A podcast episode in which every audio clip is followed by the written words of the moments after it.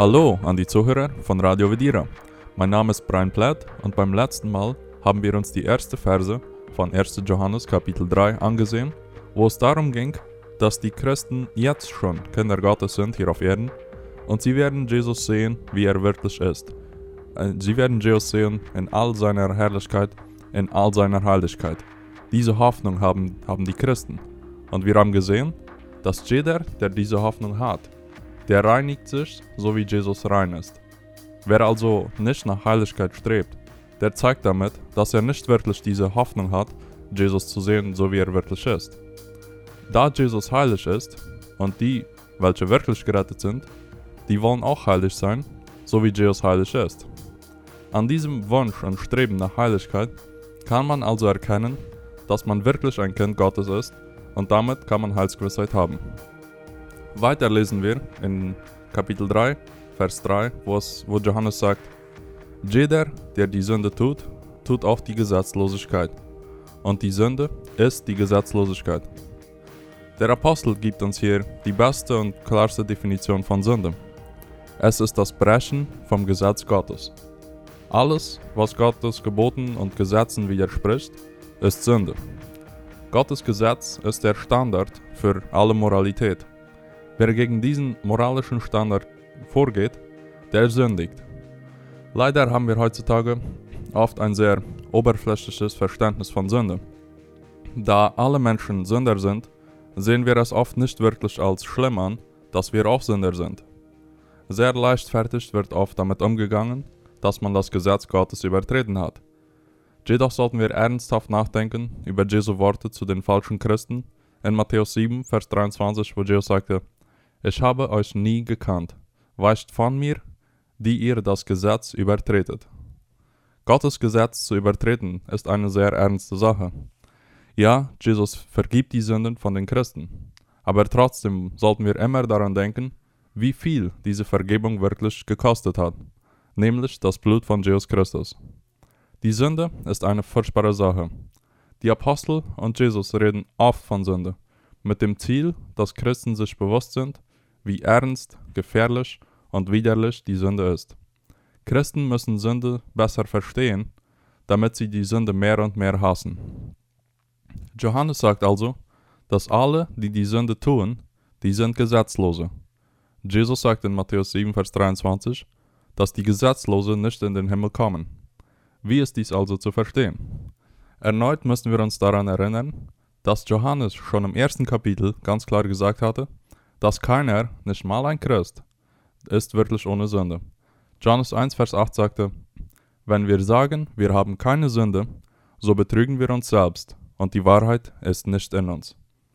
Wer, wer sind dann also diese, welche die Sünde tun, und die, welche die Sünde nicht tun, wenn Johannes schon geklärt hatte, dass alle sündig sind?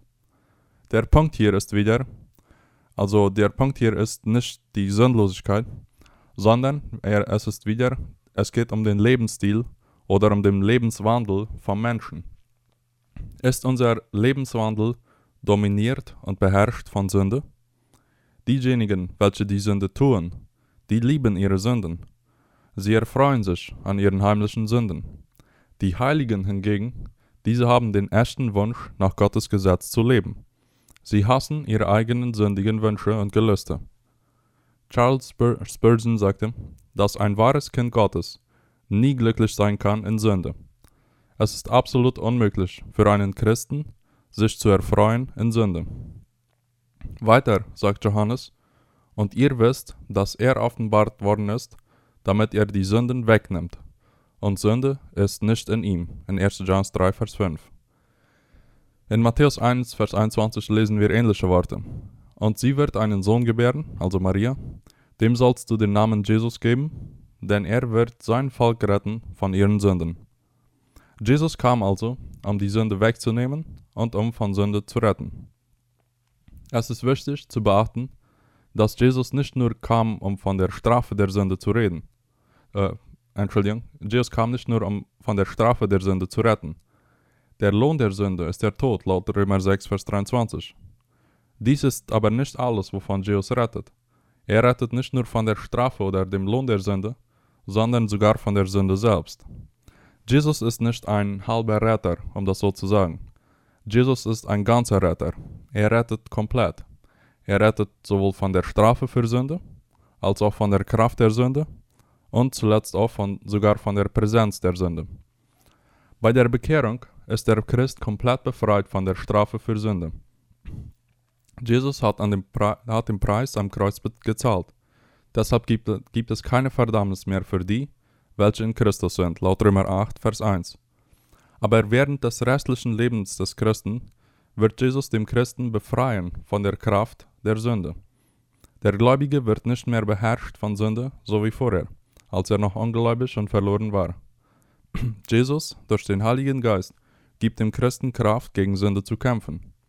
Gott produziert im Christen sowohl den Wunsch als auch das Tun, um zu handeln nach Gottes Wohlgefallen, laut Philipper 2, Vers 13. Und am letzten Tag, am Tag, wo der Christ Jesus sehen wird, da wird der Gläubige komplett befreit von der Präsenz der Sünde. Im Reich Gottes wird es nie mehr, nie mehr Sünde geben. Der Christ wird einen verherrlichten Körper kriegen. Die Natur von Adam wird komplett entfernt und jeglicher sündige, jeglicher Wunsch und jegliche Tat des Gläubigen wird komplett heilig sein. Eine komplette Befreiung und Rettung von Sünde. Nicht einmal ein einziger Wunsch vom Christen wird mehr sündig sein, wenn er im Himmel ist.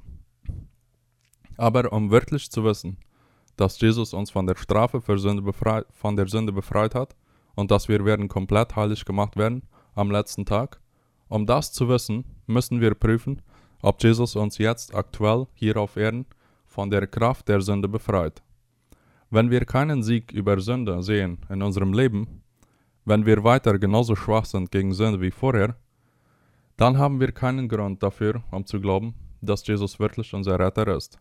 Denn Jesus rettet nicht halbwegs, sondern er rettet komplett von Sünde. Weiter sagt Johannes, wer in ihm bleibt, also wer in Jesus bleibt, der sündigt nicht. Wer sündigt, der hat ihn nicht gesehen noch erkannt. 1. Johannes 3, Vers 6. Wer wirklich in Jesus ist, der wird in Jesus bleiben, wie wir schon sahen in 1. Johannes 2, Kapitel 19 wo es sagte, dass diejenigen, welche sich entfernt hatten von Gottes Kirche, die waren nie wirklich Teil von Gottes Kirche. Wer wirklich zu Gottes Kirche gehört, wird immer zu Gottes Kirche gehören. Und wer wirklich in Jesus ist, wird in Jesus immer bleiben. Und in Jesus bleibt, der zeichnet sich dadurch aus, dass er nicht wird in Sünde leben. Er wird nicht einen Lebenswandel oder Lebensstil haben, der komplett dominiert und markiert ist von Sünde. Sünde herrscht nicht mehr im Leben vom Christen. Da wo Sünde herrscht, da ist es offensichtlich, dass Jesus nicht gesehen noch erkannt wurde. Johannes Calvin sagt, dass Jesus nie schläft, wo er herrscht. Also in anderen Worten, wenn Jesus herrscht im Herzen von einem Menschen, dann wird der Heilige Geist mächtig am Werk da sein, so dass der Gläubige nicht mehr in Sünde leben wird wie vorher. Er kann es nicht mehr, so wie vorher. So wie die Sonne die Finsternis verdrängt, so wird Jesus die Sünde verdrängen im Herzen des Gläubigen. Solch einen starken Effekt hat die Erkenntnis von Christus im Leben eines Gläubigen. Und wie sehen und erkennen wir Jesus? Durch die Offenbarung Gottes, also durch die Bibel. Und wie wissen wir, ob wir Jesus wirklich gesehen und erkannt haben in der Bibel? Indem diese Erkenntnis von Jesus dazu führt, dass wir nicht mehr in Sünde leben können sondern dass wir neue und heilige Wünsche haben. Wir können nicht mehr froh in Sünde sein, sondern wir sind froh, wenn wir nach Gottes Gesetz und Willen leben. Wir hassen die Sünde, die wir früher liebten. Es erfüllt uns, Gott wohlgefällig zu leben. Und es zerbricht uns, wenn wir sündigen, und wir tun Buße und bitten um Vergebung, wenn wir fallen. Wir bleiben nicht liegen in Sünde, sondern durch die Kraft vom Heiligen Geist erheben wir uns und kämpfen weiter gegen Sünde. Wir sehnen uns danach, so zu sein wie Jesus und Jesus so zu sehen, wie er wirklich ist. Wenn dies der Fall ist, dann haben wir Jesus wirklich gesehen und erkannt. Wenn dies eine Realität ist in unserem Leben, dann können wir Heilsgewissheit haben. Oh, dass Jesus möge ein ganzer Retter sein in unserem Leben. Denn da, wo er nur ein halber Retter ist, da ist Jesus gar kein Retter. Jesus rettet nie halbwegs, sondern er rettet komplett von Sünde also sowohl von der Strafe als auch von der Kraft und zuletzt auch sogar von der Präsenz der Sünde. Möge Jesus unser aller Retter sein, der uns komplett von Sünde rettet. Gottes Gnade einem jeden Zuhörer. Auf Wiederhören.